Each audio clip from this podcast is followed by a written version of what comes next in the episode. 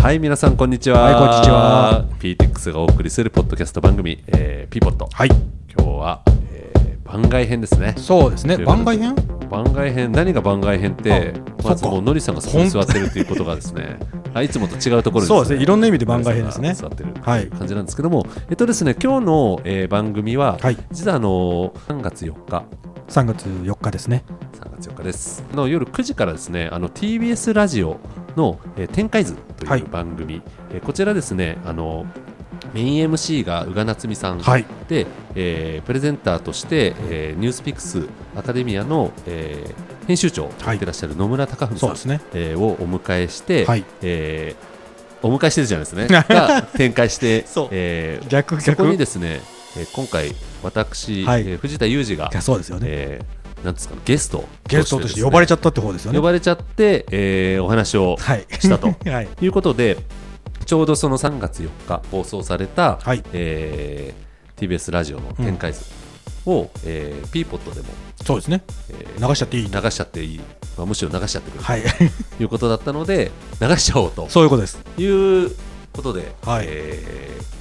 やることにはい。なりましたという。ことですね。初コラボですよね。初コラボですね、はい。なので、えーこちらあの PTX のメンバー、えーうん。第1回第0回ですね。はい。に、ゲストとしてきた、はい。えー押切かな子さんが、はい。まあ TBS ラジオさんといろいろお話していくはいはい。中で、えー この話がですねポッと出てですね、えー持ってきてくれたと。キリちゃん何者なんだっていう。ね、なので非常にありがたい機会をいただいて、えーなんと P ポット1月に始めて、はい。そうですね。2ヶ月目で本当ですよね。TBS ラジオさんとコラボというですね早い。ありがたい話だったんですけども、ちょっとあのー番組の中では、はい。えー PTX って一体なんかどういう経緯で始まったのかそうですね。とかですね、あとはなんかこう、なぜ、えー主催者の人たち PTX 使うんだっけみたいなことを、はい。はい。あのー聞いていただいたり、はいそれ以外のところで言うと、なんかこう今の時代の、うんうん。えーイベントとか、まあ、セミナーとか人が集まる場ってどういう意味を持っているのかそうですね。ところですね、うんうん。昔となんか変わってきてるのかみたいなところ、うんうんうんえーを聞かれていると、はい。で最後の最後にこの音声、はい。まさにピーポンとかそうですが、うんうんそう音声のコンテンツってい。うのはどうなのかとうんいうようなことを、えーお話しさせてそうです。ねですね。はい。そうです。なのでちょっとですね、えー実はあの場所はもうこの場所ですね。そうですよね。えーキューズで。キの、えーはい。いつもの場所で、えー収録を、本当にえー行ったと。スタジオもはい。ここを使っていただいて。使っていただいて、えーまさにピーポットが TBS ラジオさんの展開図と本コラボさせていただいてはいなんですが、はい。ぜひぜひいぜひぜひ聞いていただけたら。と。ピーちゃんもコラボしてますからねそうですね、ピーちゃんの話も、えー最後にピーちゃんも結構いじっていただいて、本当ですよね幸せな限りですね。はいということで、はいぜひ聞いてください。はいお願いしますということで、本日の、えーゲストは、えー、ピーリックス藤田裕二です。お願いしますはい、では展開図お聞きください。お願いします。お願いします。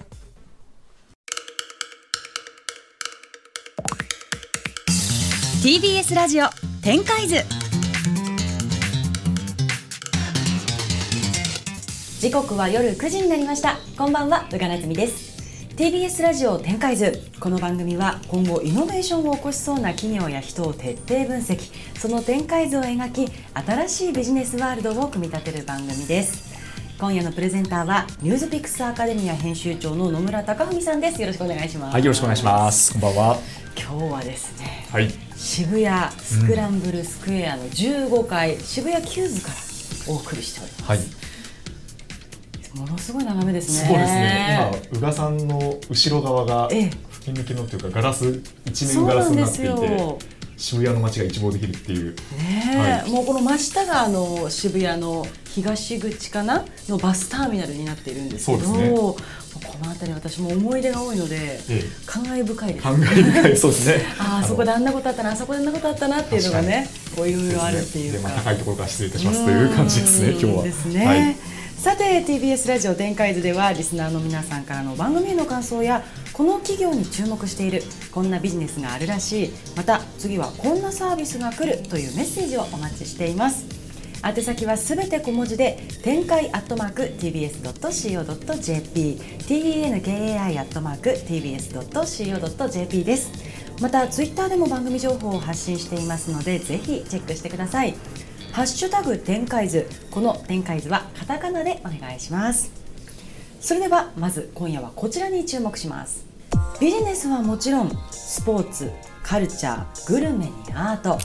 今日も都内では多種多様なイベントセミナーカンファレンスなどさまざまな催し物が行われたくさんの人々が集まっています。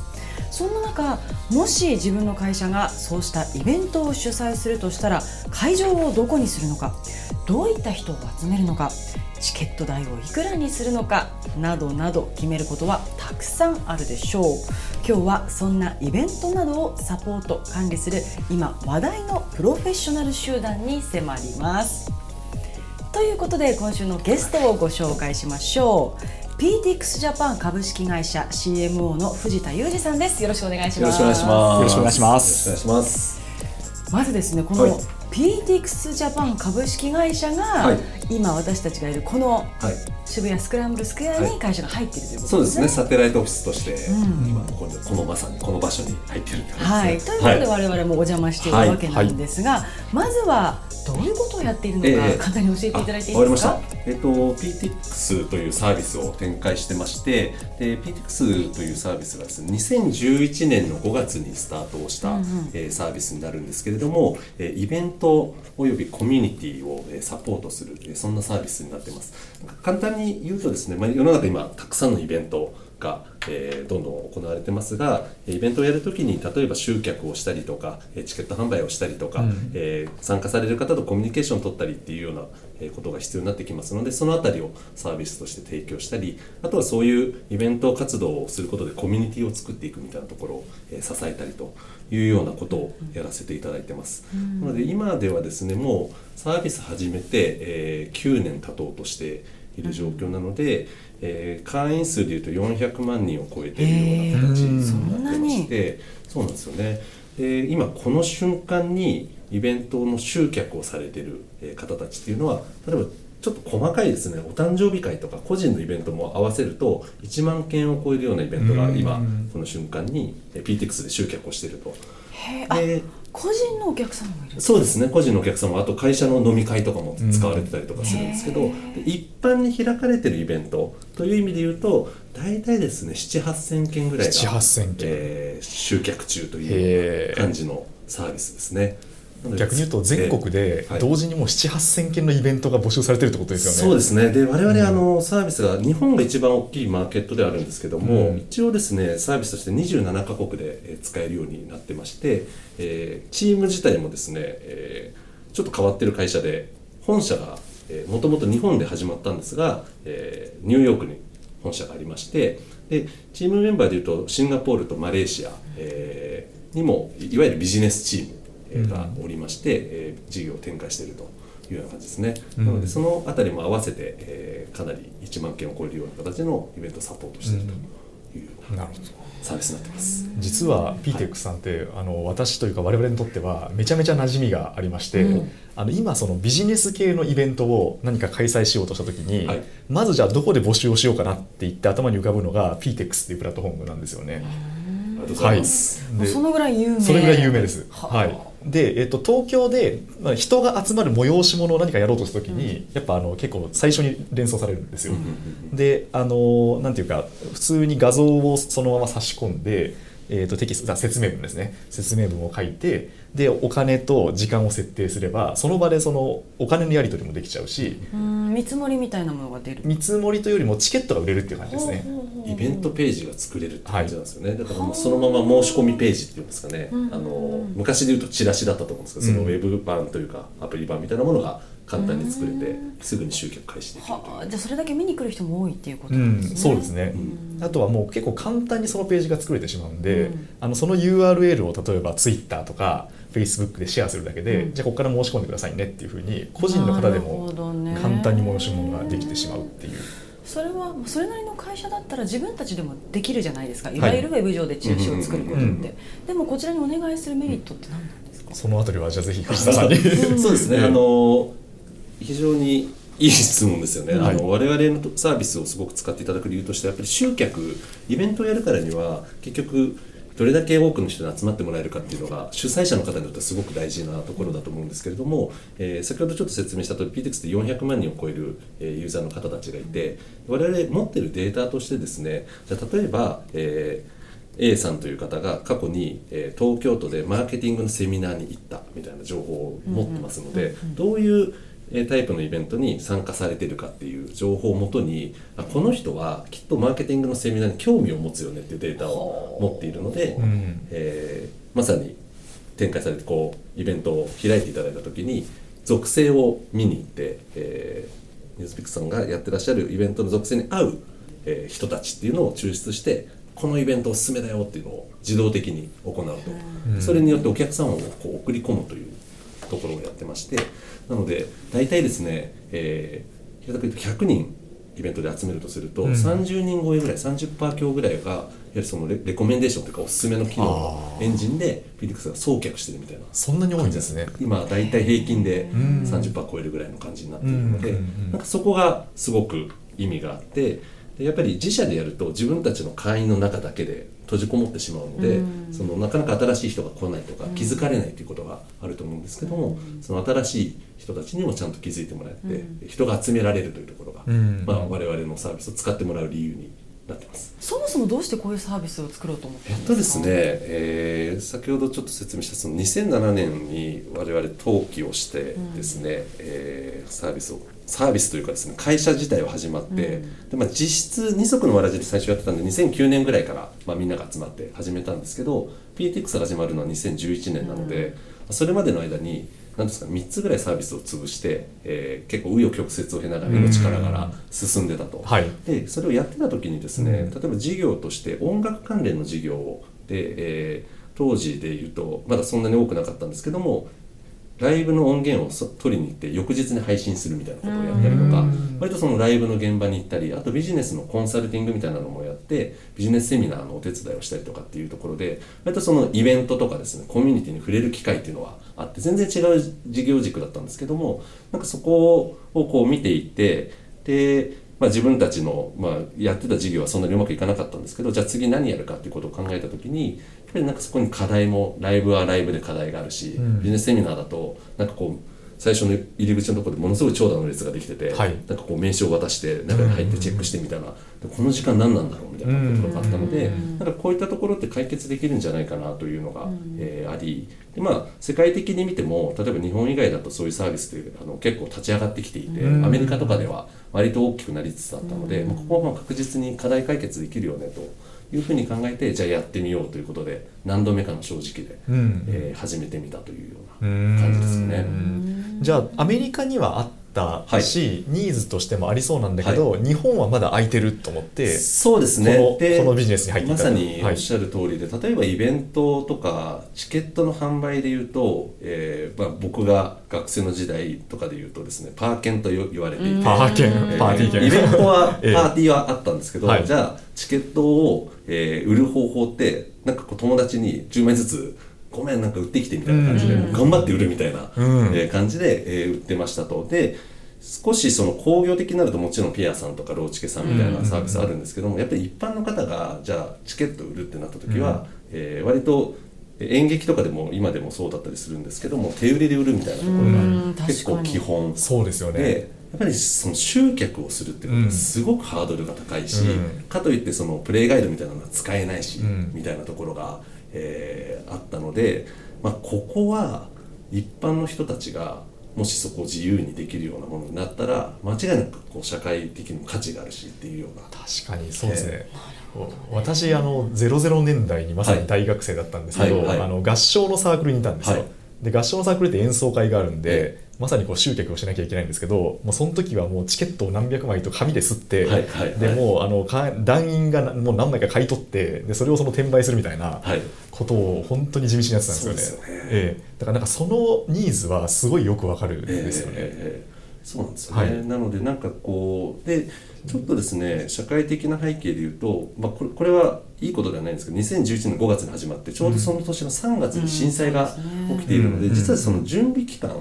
あの準備をし始めたというかじゃあこのサービスを立ち上げようと決めたのはその前の年の2010年の12月ぐらいはい。なので、えー当初思い描いてた絵としてはじゃあ例えば音楽系に使われるよねとか、うんうんうん。エンターテインメントみたいなところがまず大きいんじゃないかみたいなことを考えてインディーズのアーティストの方とかに使ってもらうのかなと思ったんですけど、まあ、震災が起きて、えー割とそのイベントごとっていうのが、まあ、自粛みたいな空気になったので、やっぱりなんかそのタイミングで我々もなんか自分たちと向き合うことになりでふと見るとですねそのちょうどそれぐらいのタイミングでソーシャルメディアがまあ勃興していくという、うん。ツイッターとかフェイスブックその前からあったんですけども、やっぱりその震災を経て、えー割と親の世代でもツイッターで情報を取るようになったりとか、えー、フェイスブックを、えーちゃんとアカウントを持とうみたいな流れっていうのが出てきてソーシャルメディアを介してなんか個人が発信していく時代っていうのに入っていったのかなと。で個人がこう発信したり情報を取れるっていうような、えー時期と、えーになっていくとやっぱり活動しようとかで PTX 的なところで言うとちょうどその5月のさサービスを立ち上げたタイミングってもうまさに震災の直後だったんで、うん。いわゆるそのボランティアとか震災復興のための動きっていうのが世の中的にすごく盛り上がってきていたので、うんうんもう我々としてはもともとのオリジナルのプランだとエンタメとか考えてたけど、まあ、もうそういう状況じゃないので、うん。ちょっと振り切って草の根の活動を支援しようというふうに振って震災復興とかのイベントをもうほぼ原価で、えー手数料下げてこうなんかこう割り引いてサポートするみたいなことをずっとやってたんですよ。ああそうだったんですねそこからなんか我々のなんか結構原点でコミュニティをサポートするとか、なんか個人のえーエンパワーメントって言われるんですけど、うん個人の活動をえーどうやって支えるかっていうことを考えていこうという。実はその最初の3つ失敗したサービスとかも基本的には全て個のエンパワーメントって我々呼んでたんですけど個人が表現するところを助けるようなサービスっていうのをやろうって言ってやってたんですがうまくいかなくて、でまあそのこの PTX っていうサービスもそこはもうベースとしてあったのででいろんな時代背景もあってなんか個人がいろいろ活動できるっていうところなんかそこがこううまく組み合わさったみたいな、うん。そんな流れですかね、そうなんですよ。ね先ほどねお誕生日会とかはい。飲み会もやるって言ってましたけど、例えばどういうお客さんがいてどういうことやるんですか？えっとですねあの個人のところで言うと、えー割とですねまあ、本当にお誕生日会みたいなものもありますし、あと結婚式の二次会みたいなところで使われたりあでそのそこのところで言うと結婚式の二次会とかって結構、えー友達にずっと受付頼んだりとか結構大変だったりする、そこが、意外と負担ありますよね。そう負担があるんで、なんかそういうとこをサポートしてるあと面白い使われ方としては忘年会とかで使われるんですがそのチケットを自由に設定できるんで、えーまあ、社員の方は例えばタダとかなってるんですが、3000円とかなっててなんか社長5万円みたいな。で枚数が1枚で設定されてるんで、ええ。ー社長が買わないと売り切れにならないから まだ社長買ってねえなみたいな感じの逆に怖いみたいなチケットが生まれたりとかして、なんかそういうような使われ方したり、あとはあの個人の方がそれこそワークショップ開いたりとか、うん。えーグルメ教室やったりとかなんかそういうような形で使ってらっしゃる方たちもいらっしゃいますね。うん。まあ、昔からそういうイベントね、パーケンみたいな言葉があったように、はい。そういうものはたくさん行われてきたと思うんですけど今イベントセミナーカンファレンスってどういう価値があるというか、はいはいはい。どういうことが求められてると思いますか？あのそこで言うと、えーいわゆるですね、まあ、今今のところで言うとそのコミュニティ性みたいなものっていうのが、そのイベントの中に今出てきてるなというふうに思ってましてで考え方としてはもう70 1970年代から提唱されてたんですけどあの弱い中隊っていう弱いつながりっていう概念がアメリカのあの社会学者の方が提唱してたんですけどもいわゆる強いつながりっていうのは家族とか、えーものすごいあの血縁関係があるような関係っていうのは、まあ、強いつながりとありあしてありますと。ただ結構じ重要なつながり方としては弱いつながり方っていうところからいろんなものが生まれるんじゃないかっていうのは実はもうかなり昔から言われてたんですけれども、うん。その弱いつながりっていうのがなんかまさに今セミナーとかカンファレンスとか、その特にビジネスの世界とかで、えー人と出会うみたいなところあると思うんですけどもそこに、えー弱いつながりの概念っていうのが結構入ってきてるかなと思ってまして、で何かっていうと強いつながりっていうかその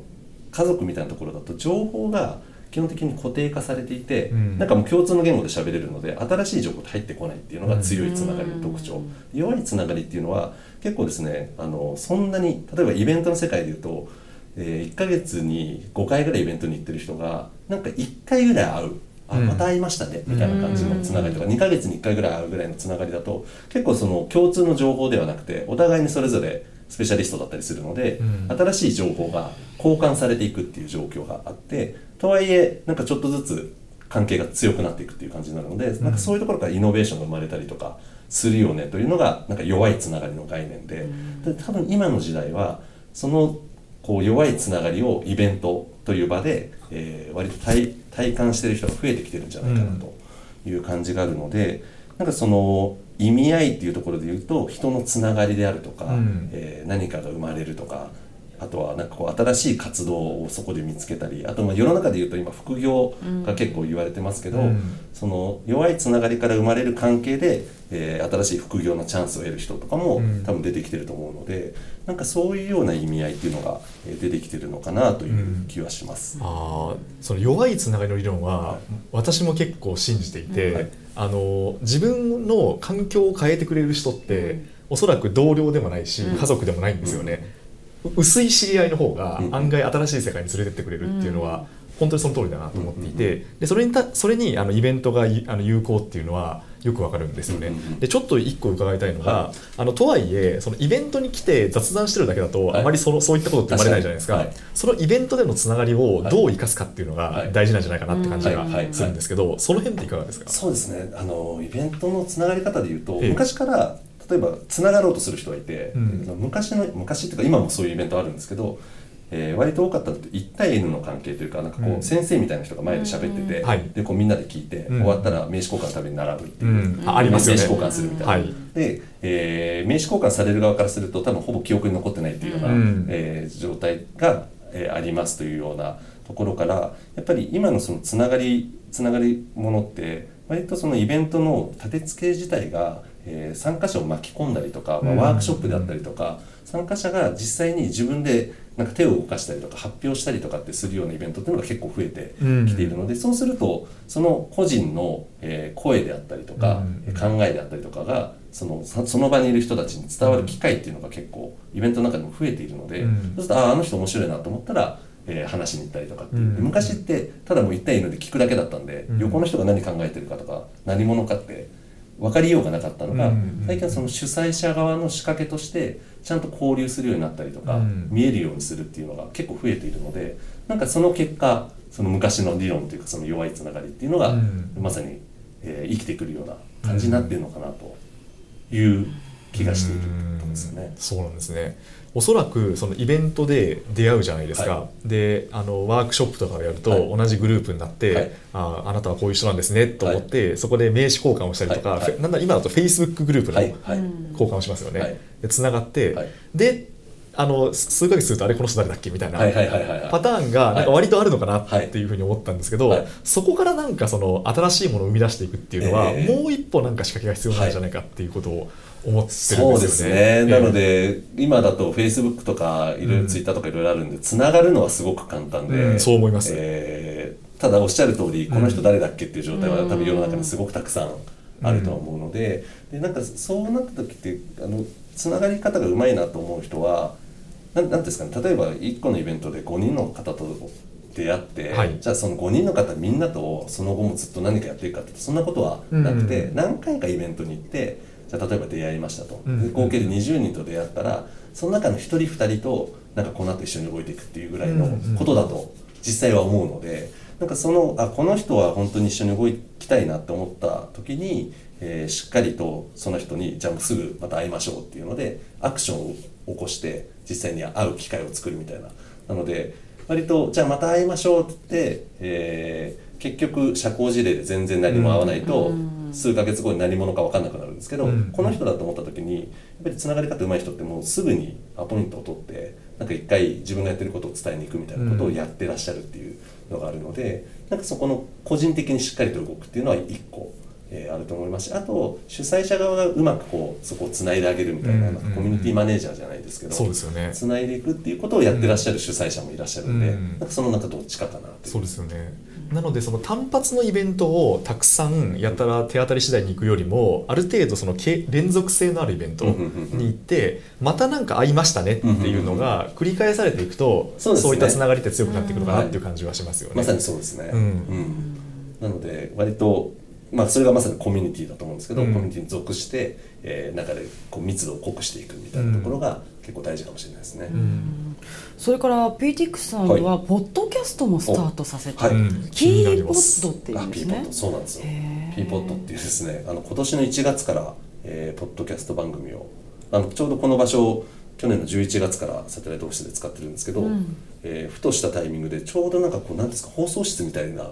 感じだよねと思まあってですね、確かにそうですよね、景色もいいし。そうそうなんですそうですねん2人部屋で使うよりは、うん。もうポッドキャストのスタジオにした方がいいんじゃないかっていうのでほなんか1週間ぐらいで全部機材揃えて、うん。えーブッキングしてすぐ収録始めたっていうですね。うーん。割と、あのー勢いで最初はスタートしたんですけども、基本的な目的としては我々はまあリアルのイベントをサポートするっていうのが、えーメインなんですけどもやっぱりそのい一番光を当てたいのってその人に対して、えイベントとかでも登壇していただいて話を聞いていただいたりとかってよくあるんですけどもやっぱりその人がどういう、えことを考えてどういうチャレンジをしてみたいなことっていうのはなんかこうどんどんどんどんまあ、イベントを通じて伝えていきたいなとは思っていたんですが、まあ、ポッドキャストというですねその音声を使ってあのお伝えすることによってイベントってどうしてもその場に集まった50人とか100人でえーその場限りのそれはその良さがあるんですが、うん。やっぱりこうあこの人の話はもっと世の中に伝えたいと思った時にはやっぱりその音声で届けるっていうのは一つん。いいんじゃないかとえー思いじゃあどんどん面白い人をえー来ていただいてえーやっていこうということで今週1でえー配信をしてるんですけども。どういうコンテンツを配信されてるんですか？えっとですね、えー結構ですね、あのー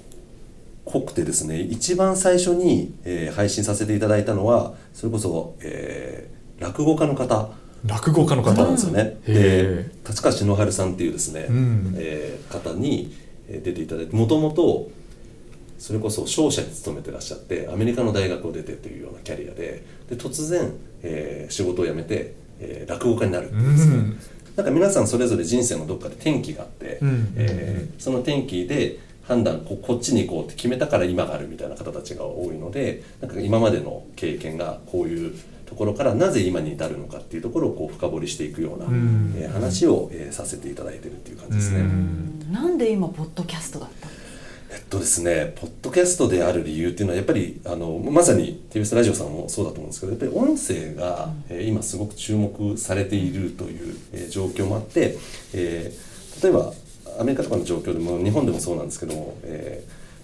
例えばイヤホンがワイヤレスになり、えー、AirPods みたいな感じでアップルのものをこうみんながしてるみたいな、うん。あれをが普及したことによって音声に対してのアクセスがすごく簡単になったっていうのがあるので、まあ、みんなもう耳にはめた瞬間に音が聞けるっていううん。状況なのでやっぱりそれを、えー環境を考えると、まあ、どんどんどんどん聞かれるようになっていくよねと、やっぱり文字で読むのももちろんいいんですけど音声だと車で運転してる時とか、うん。えー手を使わずにああのこう電車で満員電車の中でも聞けるみたいなところがあるので、やっぱりその音声で伝わるあと温度感も伝わりやすいっていうところも含めて、うん。まあ、音声でやったら面白いんじゃないかなっていう、まあ、ある意味トライアルではあったんですけども、うん。えーやってみたというような感じですかね。うん。はい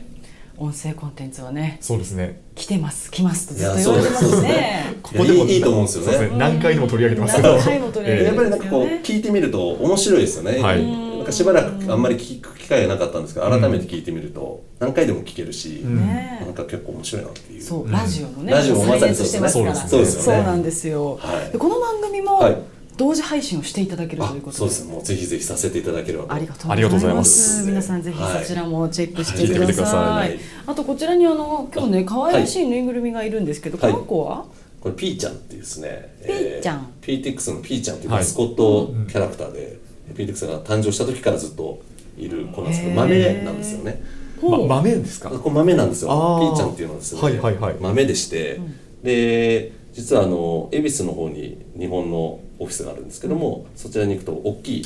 えーピーちゃんもいたりとかするっていうですねちっちゃいピーちゃんですけどスライムじゃないんです。スライムじゃないですか 豆豆の子すいません。ちょっと似てますけどね。ちょっと似てますね。は、はい。いということでね、ラジオでお聞きの方は、ぜひ YouTube でもご覧ください。はい。ということで今日は PTX ジャパンはい。株式会社 CMO の藤田裕二さんをお招きしました。あありがとうごございました。ざいました。ありがとうございました。TBS ラジオ展開図 TBS ラジオ展開図今週もあっという間にエンディングですが今日はいかがでしたか、今日は面白かったです、うん。面白くて私自身も結構イベントってうん。この現代の中ですごく大事だなと思ってるんですよ、やっぱりこう自分の世間を広げてくれる、うん。世界を広げてくれるのは結構イベントの力って大きいなと思っていて、でそこで人に会って何かがそこから始まっていくっていうことはあの本当にあのこれをお聞きになって皆さんも積極的にやると結構面白いなと思うんですね。うんそうですよね、あの今家に閉じこもろうと思えばねいくらでも楽しくうん過ごせるじゃないですか、そうでもあえて外に出てみるとまたねすごく世界が開けますもんね。やっぱリアルで会うってすごい大事なんですようん。ね。でそれのやっぱプラットフォームというか下地を作ったのが今回のは PTEX さんなので、まあ、今後もあのおそらくこの動きっていうのは広まっていくんだろうなっていうことを、えー話としては感じましたね。はい、ということで今夜のプレゼンターはニュースピックスアカデミア編集長の野村貴美さんでした。ありがとうございました。ありがとうございました TBS ラジオ展開図また来週お会いしましょう。